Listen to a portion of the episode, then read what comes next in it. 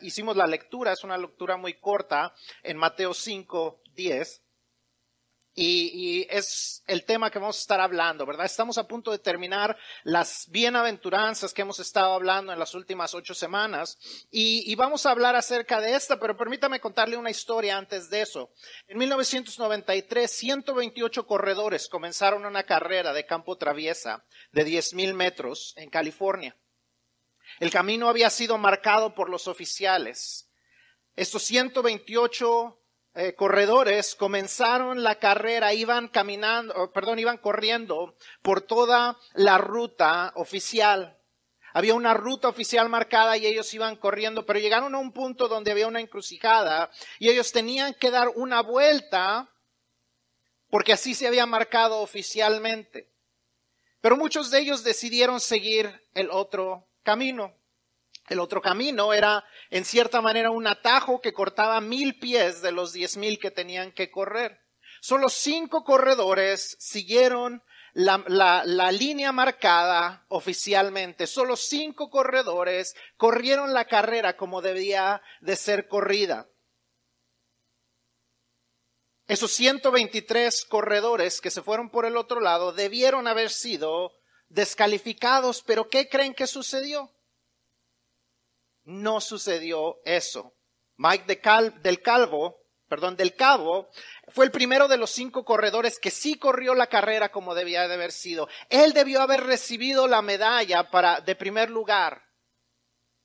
Pero puesto que los oficiales decidieron que los resultados permanecieran como deberían o como habían eh, llegado, Mike en lugar de recibir el primer lugar quedó en lugar número 103. Hizo lo correcto. Corrió la carrera de manera legal, pero su honestidad, en lugar de ser correspondida con una medalla, fue correspondida con desilusión. Constantemente hemos oído que hacer lo correcto, hacer lo justo, como, nos, como, como lo habla Jesús, nos traerá reconocimiento y honra.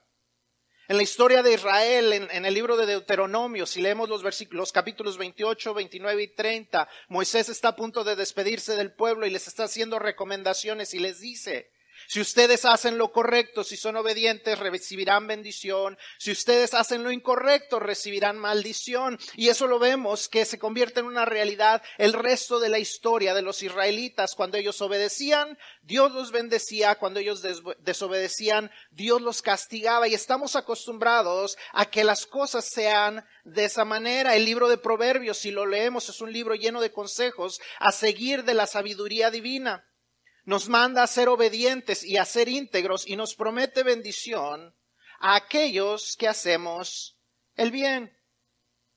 Pero Jesús nos dice en este versículo que en ocasiones hacer lo correcto en lugar de traernos honor y reconocimiento nos traerá qué? Mateo 5.10, si no lo tiene abierto en su Biblia, estamos en Mateo 5.10. ¿Qué sucede con aquellos que hacen lo justo? Persecución.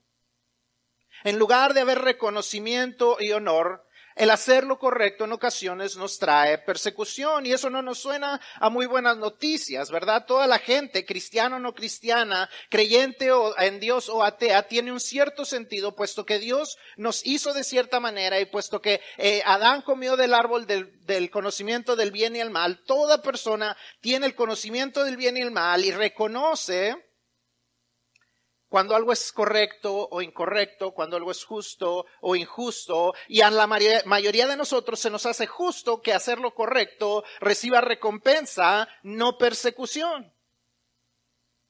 Pero Jesús dice que en ocasiones habrá persecución por causa de qué?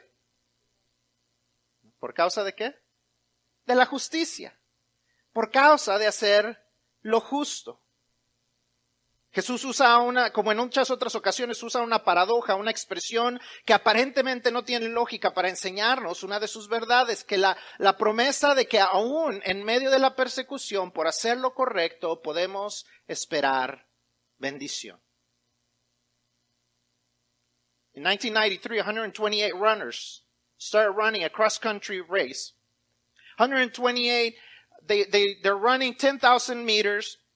They're running all over, they're, they're running as, as they, as, as it's been marked, it's been flagged, it's been, uh, told by officials what the, the route ought to be. But there was one place where there's this crossroads and you, and they had to make a turn and 123 of them chose not to make that turn, which was actually a shortcut, which cut about a thousand feet or a thousand meters, sorry, from that race. So they actually ended up finishing first.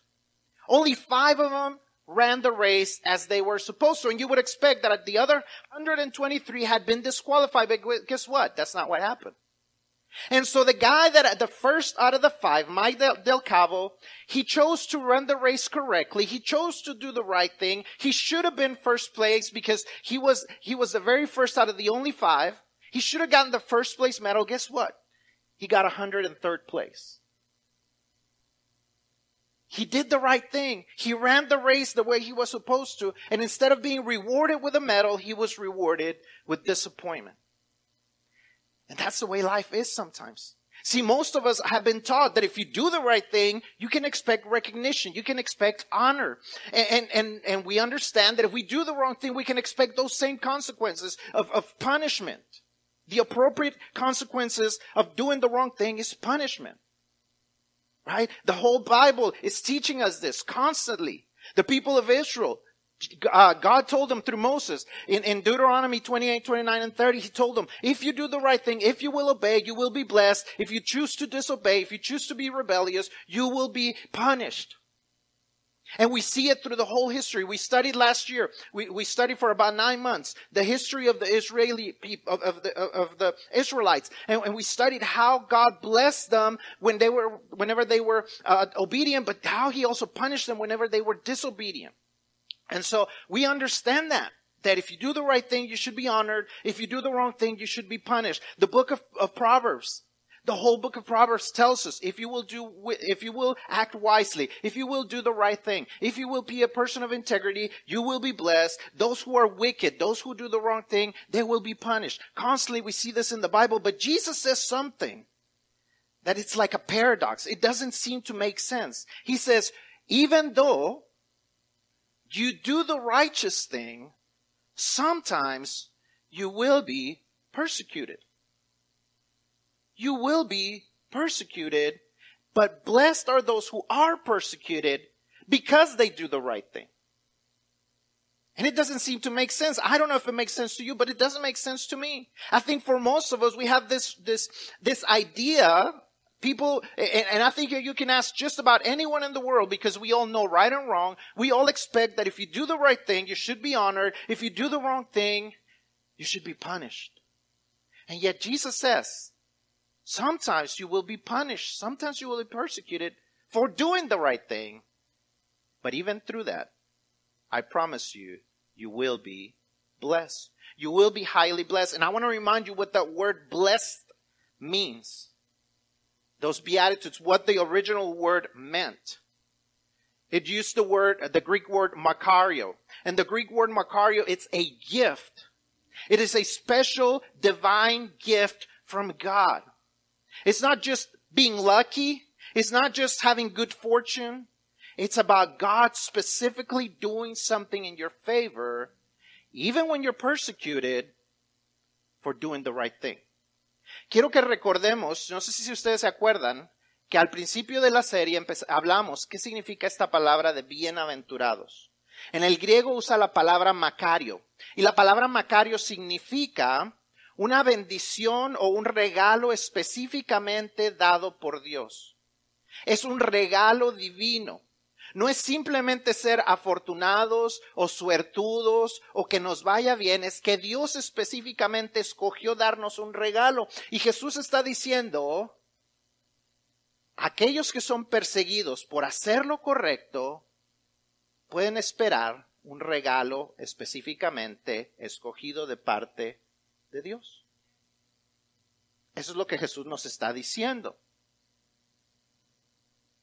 Entonces, podríamos hablar y podríamos decir que hay una bendición en la persecución. Y entonces esa es la pregunta.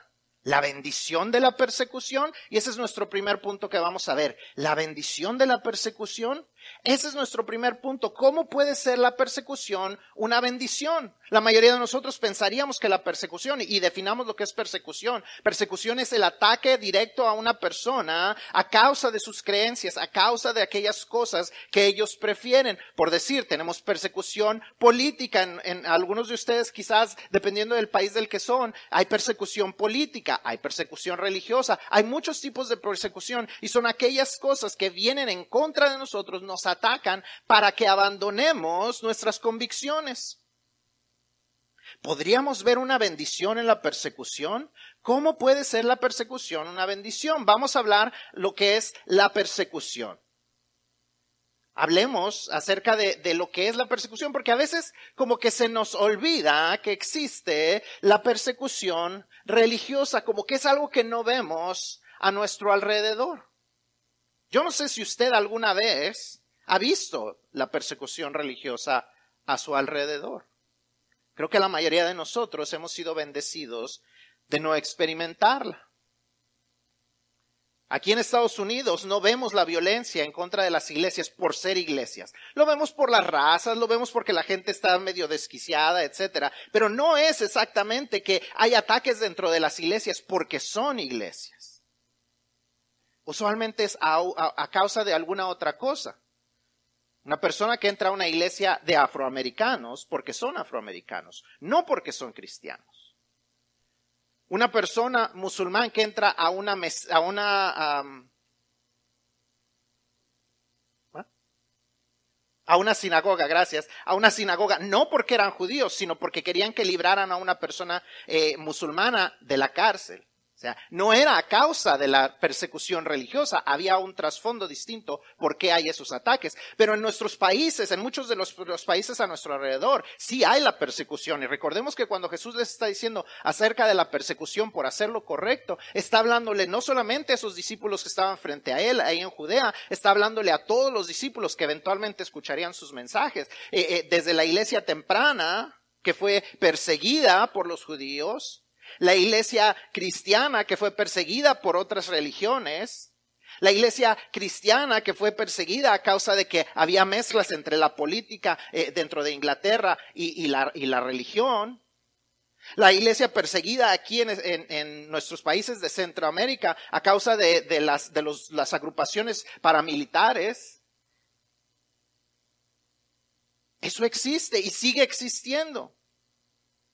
En lugares en Centroamérica, en África, en Asia, en el Medio Oriente, sigue existiendo esto. El pastor hace algunas semanas, el pastor Solís nos comentaba acerca de una de las iglesias en México, que estaba eh, eh, eh, en sí uh, secuestrada por los grupos de, los narcotraficantes.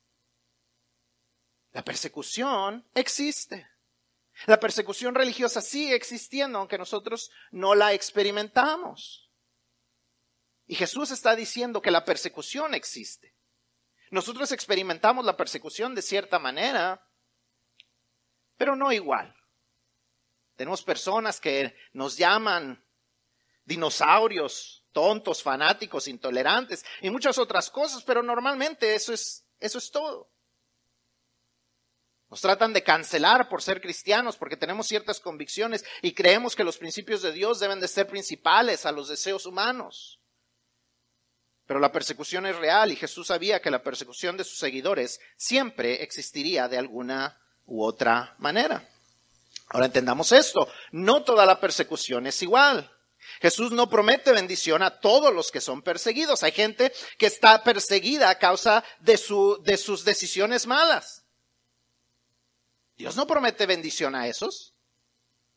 ¿Promete bendición a quiénes? Los que son perseguidos por qué? Por causa de la justicia, por causa de hacer lo correcto. Jesús no promete bendición a los que son perseguidos por ser fanáticos o políticos, por ser racistas o fascistas. Todos ellos recibirán persecución, pero no por eso estarán, están bendecidos. No toda la persecución será bendecida. La persecución que tiene bendición prometida es para los que son perseguidos por causa de vivir de manera justa. Conforme a la voluntad de Dios, en obediencia a Él, como imitadores de Cristo, amando a Dios y amando al prójimo. Recordemos lo que, lo, que hablábamos de la construcción de la escalera. Decíamos, vamos a ver esto aquí. Recordemos. Me siento así como que van, voy a contarles una historia. Recordemos, la escalera se va construyendo en esos pasos. Tenemos los que son pobres de espíritu, los que lloran y los mansos. Eso sensibiliza nuestro corazón, el reconocer que somos pobres de espíritu, que, lloramos a causa de nuestro pecado, que somos mansos porque reconocemos que no hay nada que podamos hacer nosotros, sino que todo lo hace Dios. Entonces se abre dentro de nosotros un hambre y sed de justicia, ese deseo de hacer lo correcto, porque Dios quiere que hagamos lo correcto, porque Dios nos está transformando, porque eso es lo que Él está haciendo dentro de nosotros. Entonces, cuando ella se hambre y sed de justicia. Entonces puede haber esa misericordia en nuestros corazones porque hemos experimentado misericordia. La limpieza del corazón porque Dios ha limpiado nuestro corazón. La paz, el, el ser pacificadores porque experimentamos la paz de Dios y queremos traer la paz. Eso es cuando entonces ya tenemos el hambre de la justicia y ahora hemos actuado en justicia. Y saben qué? No siempre seremos reconocidos por eso. A veces seremos perseguidos a causa de la justicia. Pero aún en medio de todo eso, Él promete bendición. You see, we might wonder, we might ask ourselves, so can we be blessed in persecution? How can we be blessed? I mean, Jesus says, blessed is blessed are those who are persecuted because they do the right thing, because of righteousness, because they are doing the right thing, because they're doing what God has called them to do. But how can we see it as a blessing when we're being persecuted? Let's talk about persecution first. What is persecution? It is those attacks against us, against our beliefs. And it happens, and we may not see it as much as Christians here because we don't really experience that persecution other than some some stuff in the media, some stuff from, from certain people that, that may call us dinosaurs and dumb, and, and, and they may call us, uh, you know, that we're, uh, fanatics or that we're uh, bigoted or, or, or those things because we want to we want to follow God's laws instead of following other people's laws or other people's preferences. And they may call us those things and we may feel persecuted but that's not, it is persecution but it's not what other people throughout the world are experiencing See, Jesus is talking to the people that are that believed in him at that moment, but he's also talking to the people that would believe in the future. And in the future, from the early church that was persecuted from, by the Jews, to the people that were persecuted by the Romans, to the people that were persecuted by the Anglicans, to the people that are persecuted in our countries by by, by the Catholics and the Muslims and, and, and everyone else in those other countries, and, and by the by the terrorists and all these other groups, persecution is still real. That persecution is still real every day. Our brothers and sisters throughout the world are experiencing that persecution that you and I have no idea what it looks like. We don't know what it feels like to have to be in, not in a place like this, but in a little house, in a little room, with all the windows closed, with no other openings, where you're having to hide that you actually own a Bible. See, we just gave, we just gave Jacob a Bible and we did it in public and people can see it online and everything and, and we rejoice and we yell. See, that's not what happens throughout the world. There's people that are having to memorize the Bible because they might get one page this week and they won't see another page of the Bible for a long time. So they'll try to memorize it. That's the kind of persecution that Jesus is talking about. They're trying to do the right thing. They're trying to believe in the right God, and yet they're being persecuted. But Jesus says, even through all that, I promise you that there will be a blessing. Now he's promising a blessing to those who are persecuted for doing the right thing, for doing the righteous thing.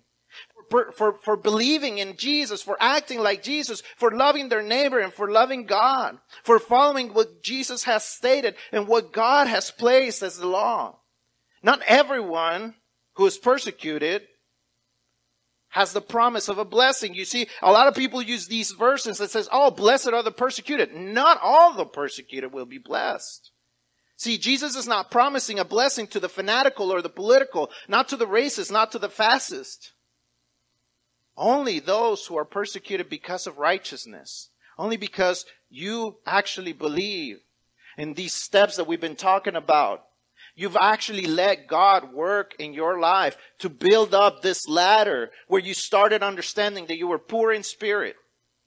And because of that, you cried, you mourned, because of your sin. And because of that, you, you were meek and you understood that it's not in your strength, but it's in the strength of Jesus Christ that has, is able to transform you. And because of that, there is a hunger and thirst for righteousness. And He brings that righteousness and starts to transform you. And because you have experienced mercy, then you can be merciful. And because you have been forgiven, you have cleansed, been cleansed from your sin, then you have purity of heart. And then you can be a peacemaker because you've experienced peace yourself. And then you can give peace to others. Then, even though you may expect, because you're doing all these good things, all these godly things. You're following Jesus and you're following his advice. You may expect honor, but he's telling you what? You will be persecuted. Even though you're doing the right thing. But even through that, he promises blessings. La pregunta entonces continúa, ¿puede ser la persecución por hacer lo correcto una bendición. En un rato vamos a ver la respuesta, pero antes de eso veamos cuál es la raíz de la persecución, por qué existe la persecución. Si decimos que hacer lo correcto normalmente debe traer honor, entonces ¿por qué hay persecución?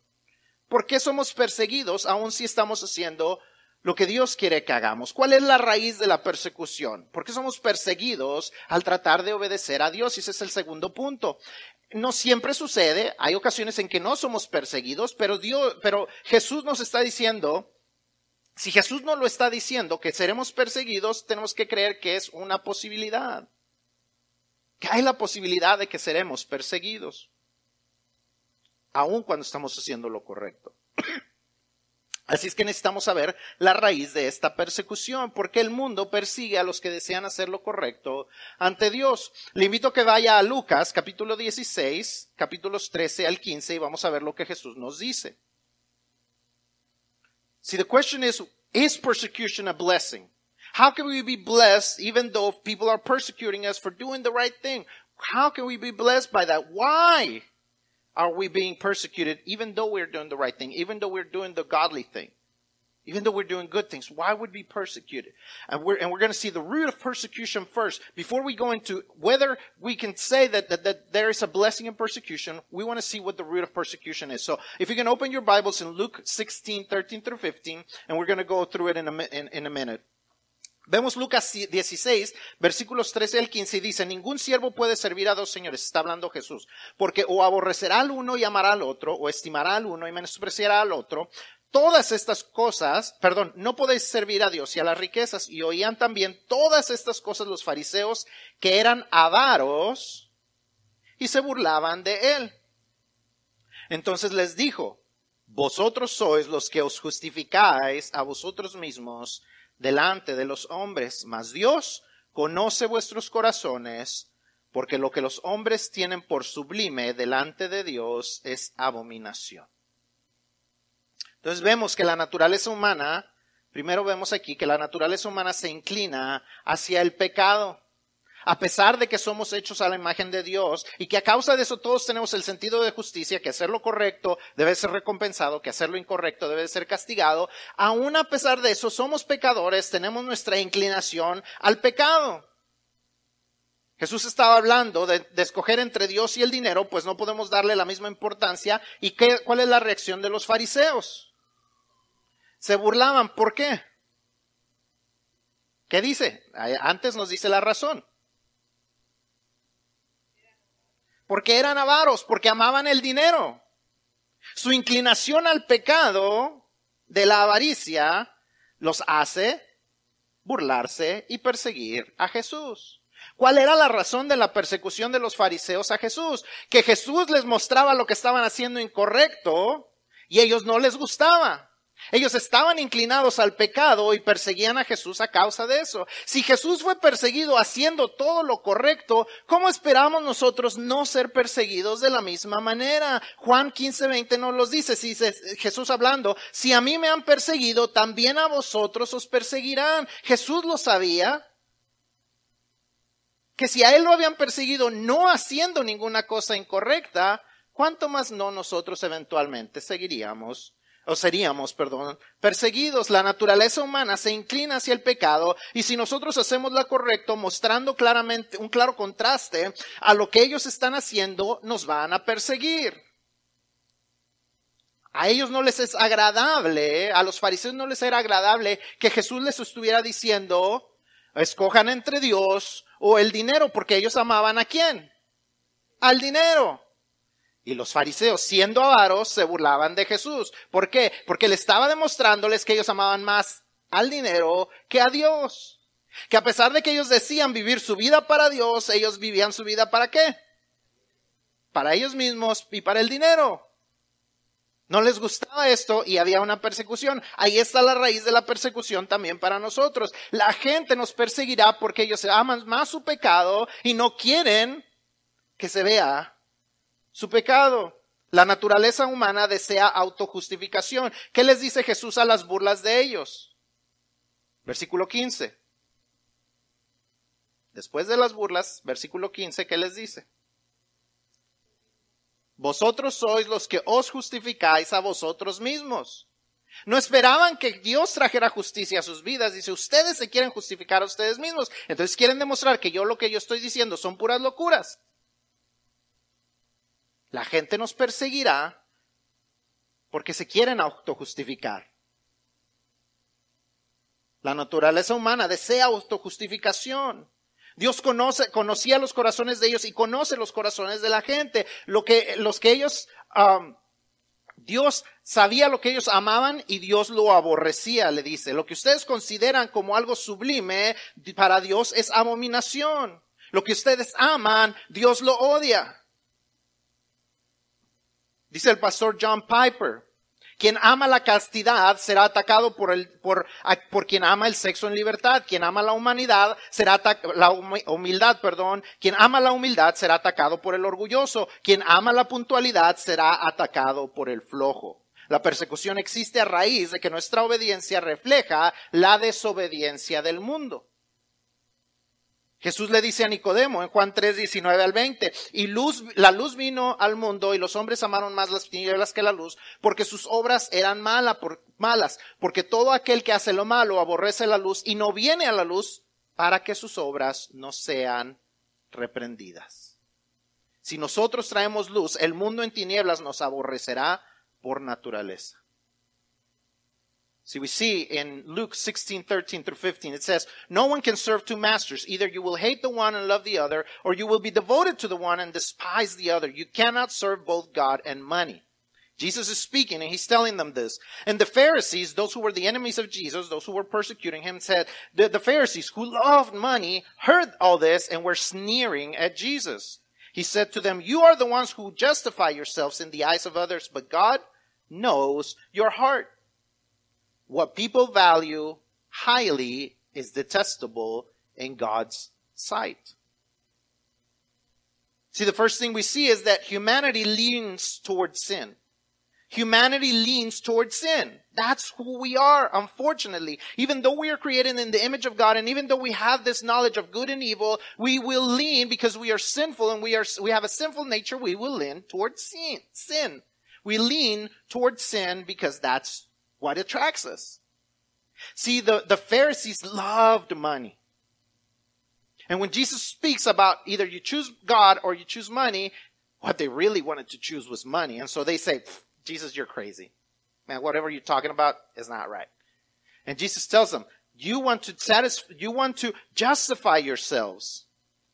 See, Jesus was persecuted not for doing the wrong thing. He was persecuted because he preached the right thing and because he acted the right way, because he never sinned. They could not prove any sin in his life.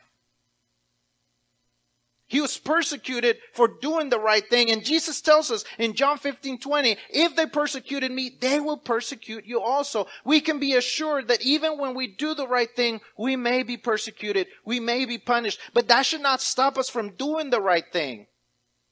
Human nature wants to self, to be self-justified. To, they, they desire self-justification. They want to be proven right even though they're doing the wrong thing.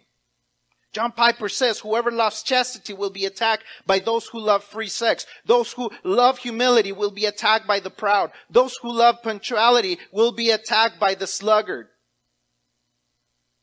Persecution exists because no, because our obedience to God is a reflection of the disobedience of the world.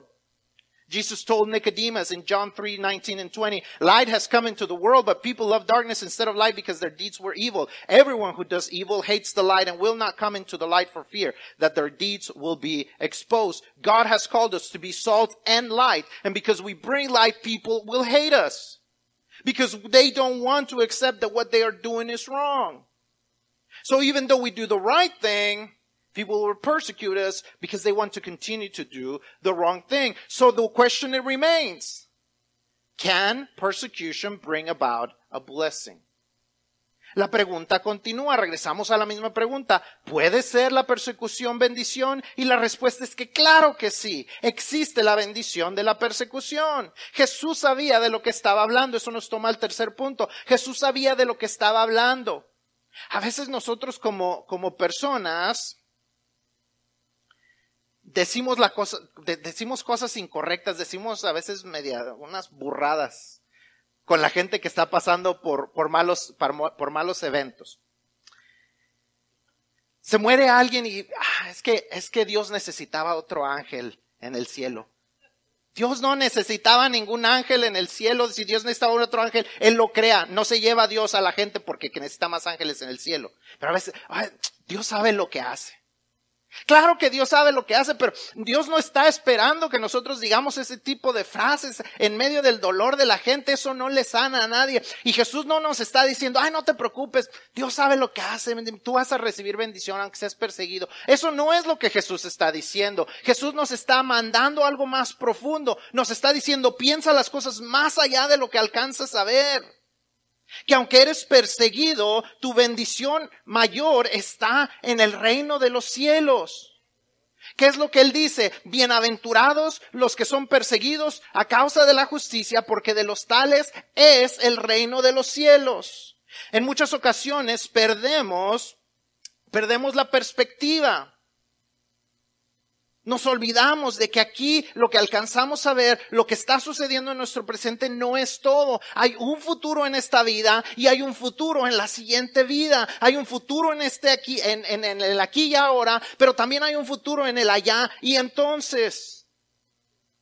A veces nos enfocamos tanto en el problema en el que estamos pasando, nos enfocamos y ahorita, ahorita toda la gente está bien preocupada por la, por la inflación. ¿Qué vamos a hacer? ¿Cómo vamos a llegar al fin de mes? ¿Cómo vamos a hacer esto? Ah, y se olvidan que hay un Dios que les ha provisto desde entonces y que les proveerá en el futuro y que tiene un futuro asegurado y que, y que ha prometido que su pueblo no se morirá de hambre. Pero nos enfocamos en el momento. Y Jesús está diciendo, bienaventurados, porque recuerden, el reino de los cielos será de ustedes. ¿Eso es lo que dice? ¿Qué es lo que dice, hermanos? No me deje que ande diciendo yo, este, herejías burradas. Lea lo que estamos leyendo, hermanos. Porque de los tales será el reino de los cielos. ¿Es eso lo que dice? Es el reino de los cielos. En la actualidad, el reino de los cielos es de aquellos que hacen lo correcto, los que hacen lo justo. No es una promesa futura, es una promesa que se disfruta desde aquí y desde ahora. Ya podemos disfrutar el reino de los cielos. Con la venida de Jesús, el reino de los cielos se acercó. Juan lo predicaba en Mateo 3.2. Jesús lo sigue predicando en Mateo 4.17. Ambos dicen, eh, arrepentidos porque el reino de los cielos se ha acercado. El reino de los cielos está aquí. Y Dios nos está diciendo, Bienaventurado si eres perseguido por hacer lo correcto, porque el reino de los cielos se ha acercado y ya es tuyo.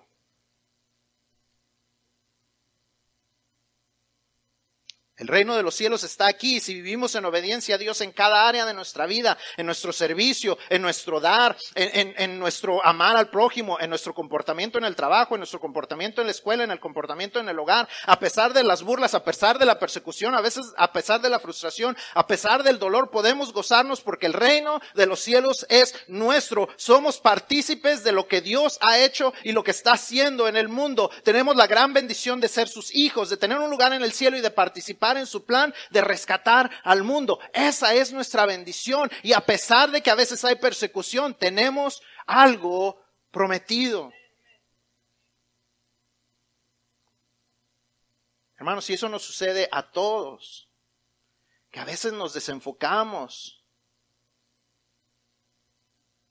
En estos días, con el cambio de, tantas cosas, con, tantas cosas que están sucediendo, eh, Nathan se me fue a la escuela, este, ya los demás regresan a la escuela y Nathan y Abby ya regresan a manejar por carreteras y empiezan como que las preocupaciones eh, en, en la mente y, las cosas que suceden en la iglesia y las cosas que a veces traen eh, preocupación y a veces traen frustración y a veces eh, traen confusión y muchas cosas que terminan en ión. Este, ah, y, y, a veces hasta sin darme cuenta, Abigail me dice, ¿qué te pasa? Le nada. Y ella me dice, no, algo tienes, algo estás pensando, hay una preocupación en tu cara. Porque a veces se nos olvida que hay algo más allá de lo que está sucediendo ahorita.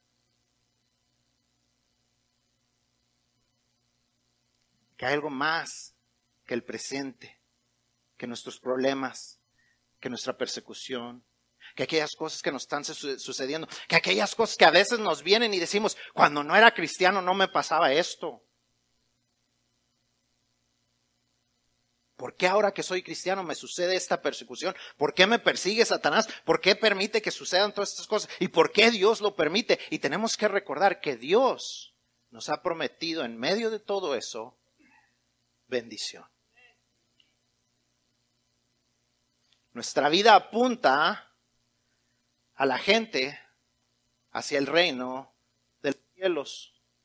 Juan y Jesús, como les dije, predicaban que el reino de los cielos se había acercado, pero no era el mensaje completo.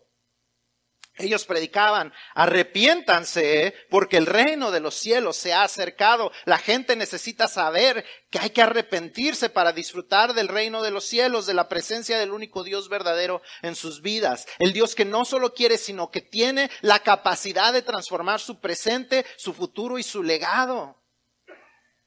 Nuestra vida apunta a otros hacia el reino de los cielos cuando nosotros, a pesar de la persecución, hacemos lo correcto. Algunos nos perseguirán, pero algunos nos seguirán. Algunos nos rechazarán, pero algunos recibirán el mensaje. Y qué bendición poder ser socios con Dios, poder participar de la salvación de la gente. Yo no sé si usted alguna vez ha guiado a una persona a Cristo. Yo no sé si usted ha tenido la oportunidad de guiar a una persona a Cristo, pero eso es una bendición. El poder ver a la gente, hacer una oración, que no está el poder en la oración, sino en la sinceridad de, lo que Dios está haciendo en sus corazones, y, irlos viendo y disipularlos, y verlos crecer, y ver sus vidas transformadas, y ver cómo van dejando las cosas del pasado, y cómo sus vidas van siendo diferentes. Eso es una bendición. El poder ver vidas transformadas. Yo estoy emocionado de lo que Dios hará en las personas que hoy comenzaron la clase de nuevos creyentes en la iglesia. Estoy emocionado de lo que Dios va a hacer. Y yo espero que Dios me dé la vida para poder verlos crecer, para poder verlos servir, para poder ver sus vidas diferentes, para verlos aquí dando su testimonio de cómo su vida fue transformada, cómo el reino de los cielos se ha acercado a su vida. Eso es una gran bendición, aún en medio de la persecución que en ocasiones podemos vivir como cristianos. Dios nos permite la gran bendición de la persecución. Is there a blessing in persecution? That is our question. And yes, the answer is yes, there is a blessing in persecution. Jesus knew what he was talking about. He was not a newbie. He was not just talking about this random talk, talk saying, oh yeah, it's going to be fine. You're going to be blessed, even though you're not going through easy times. Sometimes we say that kind of stuff and it, and it makes people, we trivialize people's suffering by saying, oh man, it's okay. God never gives you more than what you can handle. That is that is not the right thing to say when people are suffering. But that's not what Jesus was saying either. He was telling you, go deeper, go farther, look farther. He says, you will be blessed if you do the right thing and you're persecuted because the kingdom of heaven is yours. Because the kingdom of heaven is for that person who is willing, in spite of the persecution, to do the right thing, to follow my commands, to do the right thing and share with other people the gospel. That's what Jesus is saying. Go beyond what you're facing right now. Go beyond, look beyond what is going on right here, right now, and see the then and the there. See the promise that I have for you that you can enjoy right now. Because understand this. This is what the verse says. It says, for the kingdom of heaven is theirs. He doesn't say for the kingdom of heaven will be theirs. As if it was something that it's in the future, up there when we're in heaven, when we're up there in the, in the clouds. He's talking about the kingdom of heaven is, is theirs presently, right here, right now.